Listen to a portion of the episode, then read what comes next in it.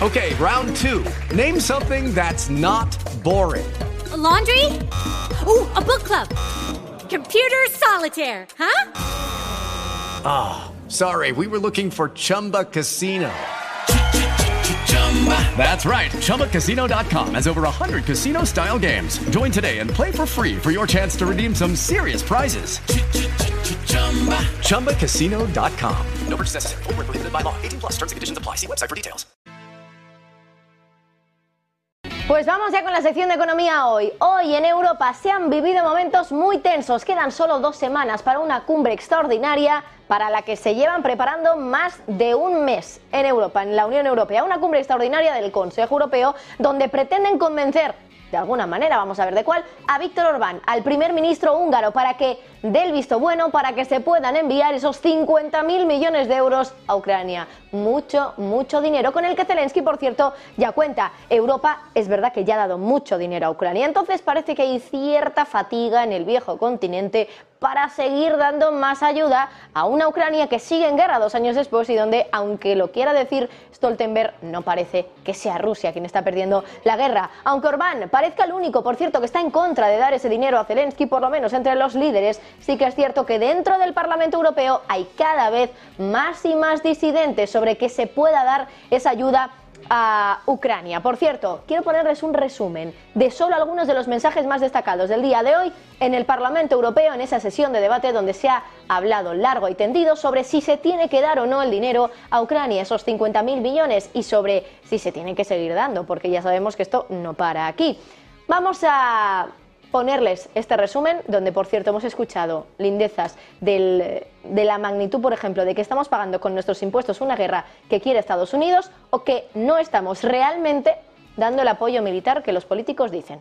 Escuchamos esto guerra que había podido evitarse desde abril del 2022. No queremos la paz, queremos guerra.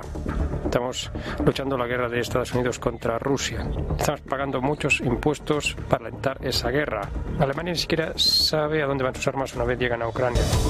Nuestros oh, contribuyentes dicen claramente, señor Lira, que con nuestro apoyo a Ucrania tampoco va a ninguna parte. Tenemos un plan B. Sabemos ahora que no conseguiremos eh, derrotar a Rusia. Debemos, por lo tanto, dejar de mandar armas a Ucrania. La guerra de Ucrania es un problema de los Estados Unidos. Estamos hablando de intereses de Estados Unidos. Nosotros somos simplemente el vehículo para las acciones de Estados Unidos. Debemos iniciar negociaciones de paz, pero sin los americanos. Debemos parar esta matanza. Debo decirles que bueno, yo ya estoy un poco harto de estos debates aquí en los que la Comisión y el Consejo vienen y dicen sí, tanto tiempo como sea necesario, vamos a ir apoyando a Ucrania, pero es que no damos apoyo verdaderamente a Ucrania a nivel militar. Bloqueos de artillería, 3 millones de mm, tiene Rusia, 2 millones que producen y un millón que reciben de Corea del Norte. Y nosotros no, no somos capaces. Dice usted pronto, pronto qué, qué es pronto. No podemos producir ni, ni un millón de estos eh, escudos antimisiles. Esa es la realidad sobre el terreno. Putin no va a parar. Lo primero eh, que está esperando es que nos cansemos. Espera a las elecciones mm, de Estados Unidos. Espera que se debiliten la las democracias. Tenemos que demostrar a Putin que no vamos a tirar la toalla. Ucrania no tiene suficiente armamento para enfrentarse a Rusia. ¿Por qué la señora Merkel, por qué otras personalidades también no rinden cuentas de las responsabilidades políticas que en ellos recaen? 26 mil millones de coronas danesas. Eso es el monto de la contribución de Dinamarca en ayuda a Ucrania, ayuda militar. Tres veces más que Francia, Italia y España conjuntamente. Esto es una broma, ¿no? Están ustedes bromeando, la Unión está bromeando. No pueden ir en serio. La realidad es que si no fuera por la ayuda militar de Estados Unidos, Ucrania estaría fuera de esta guerra. Bueno, pues a Europa parece que el sonido de las manijas de reloj cada vez le suena más fuerte cerca de su oído porque cada vez queda menos tiempo para que ya por fin llegue esa cumbre extraordinaria y tenga que ser ya la hora de la verdad, la hora de que Víctor Orbán elija. Llevamos semanas desde Europa intentando convencerlo de que dé la ayuda a Ucrania, de que dé su brazo a torcer. Hay algunas como Meloni que ha intentado tomar la delantera y convencer al primer ministro húngaro diciéndole que se una a su partido al partido de la italiana en Europa. Conservadores y reformistas europeos, partido ultraconservador. Lo que no sabemos todavía es si Orbán ha aceptado esta propuesta de Meloni. Lo sabremos muy probablemente el 1 de febrero en esa cumbre extraordinaria. Veremos cuál es el resultado de todo este debate que se ha producido hoy en el Parlamento Europeo. Y nos vamos de nuevo hasta Davos porque ayer, ya saben, les contábamos algunos de los secretos de esta ciudad, esta pequeña ciudad de Suiza que cada año reúne a miles de participantes en esta reunión del Foro Económico Mundial, una de las reuniones, por cierto, más importantes del año en términos de reunión de la élite empresarial, la élite política. Les decíamos que aquí lo que de verdad importa para muchos asistentes es no estar tanto en las mesas redondas, sino en las fiestas, de luego, que es ahí donde realmente se cierran todos los acuerdos, pero nosotros también, bueno, ya saben que lo único que podemos ver es lo que vemos en las mesas redondas, lo que se dice de cara al público y no lo que se está hablando, bueno, en el margen de esa cumbre de Davos que se celebra ahora mismo, esta semana.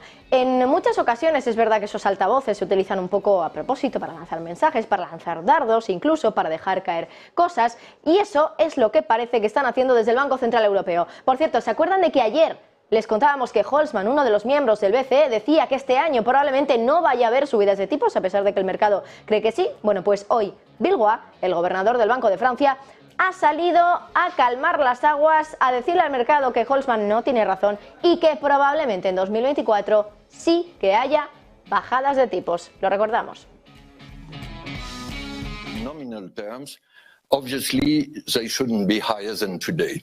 And bearing major surprises, we look at the Middle East, our next move will be a cut probably this year. I will not comment on the season. Why don't I say anything? I said it should be this year, bearing major surprises. But uh, if you allow me, uh, Steve, I, I don't think it's a relevant question because we are not calendar driven, we are data driven. Bueno, aunque digamos que no siempre acierta el señor sobre todo cuando porque el año pasado, por cierto, decía que esperaba que en 2023 la economía de la eurozona no entrara en una recesión técnica y tuvimos a De Guindos hace no muchas semanas diciendo y confirmando que muy probablemente la tendríamos en la segunda mitad del año. Este viernes, por cierto, se conoce el dato de PIB, así que veremos. De todas maneras, los bancos centrales es cierto que raramente aciertan. Nos lo decía, por ejemplo, ayer uno de nuestros invitados.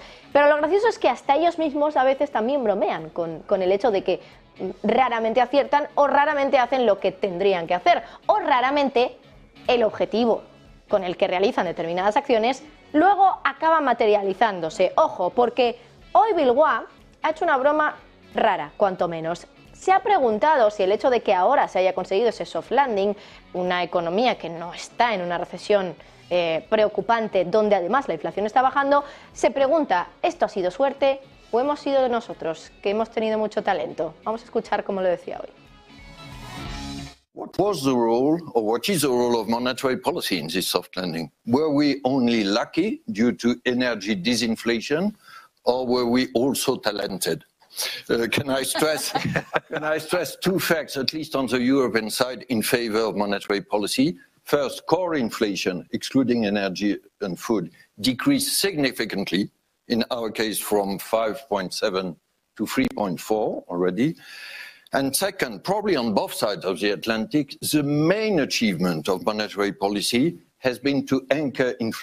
Bueno, es verdad que ahora le hemos escuchado argumentando que el Banco Central Europeo, en su opinión, lo que ha conseguido es que la inflación subyacente baje y que se anclen las expectativas de inflación, que ya saben que en muchas ocasiones son las culpables de que la inflación siga subiendo. Pensar que la inflación va a subir hace que la inflación acabe subiendo. La pescadilla que se muerde la cola. Pero igualmente no deja de ser curioso, desde luego, que en este tipo de eventos un banquero central de la talla de François Bilgois, el gobernador del Banco de Francia, bromee con si ha funcionado la estrategia del Banco Central Europeo o si han subido los tipos un poco para nada y que simplemente han tenido suerte al conseguir un soft landing. Con esto nos despedimos, por cierto, pero la mirada puesta, por supuesto, en Davos a las 4 y cuarto, en 15 minutitos aproximadamente, habla Blinken. Lo tendremos en nuestro directo en paralelo a través de nuestro canal de YouTube, pero además también a las 5 de la tarde estamos de vuelta. Enseguida comienza todo geopolítica, pero a las 5 volvemos con Jake Sullivan, el asesor de Seguridad Nacional, y les contamos también qué es lo que ha dicho el eh, secretario de Estado de Estados Unidos, Anthony Blinken, en Davos. Ahora todos que política con Sergio Fernández.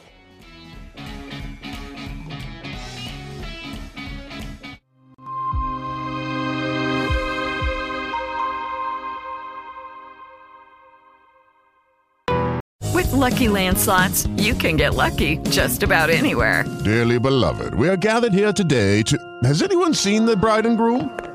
Sorry, sorry, we're here. We were getting lucky in the limo and we lost track of time. No, Lucky Land Casino, with cash prizes that add up quicker than a guest registry. In that case, I pronounce you lucky. Play for free at LuckyLandSlots.com. Daily bonuses are waiting. No purchase necessary. Void where prohibited by law. 18 plus. Terms and conditions apply. See website for details.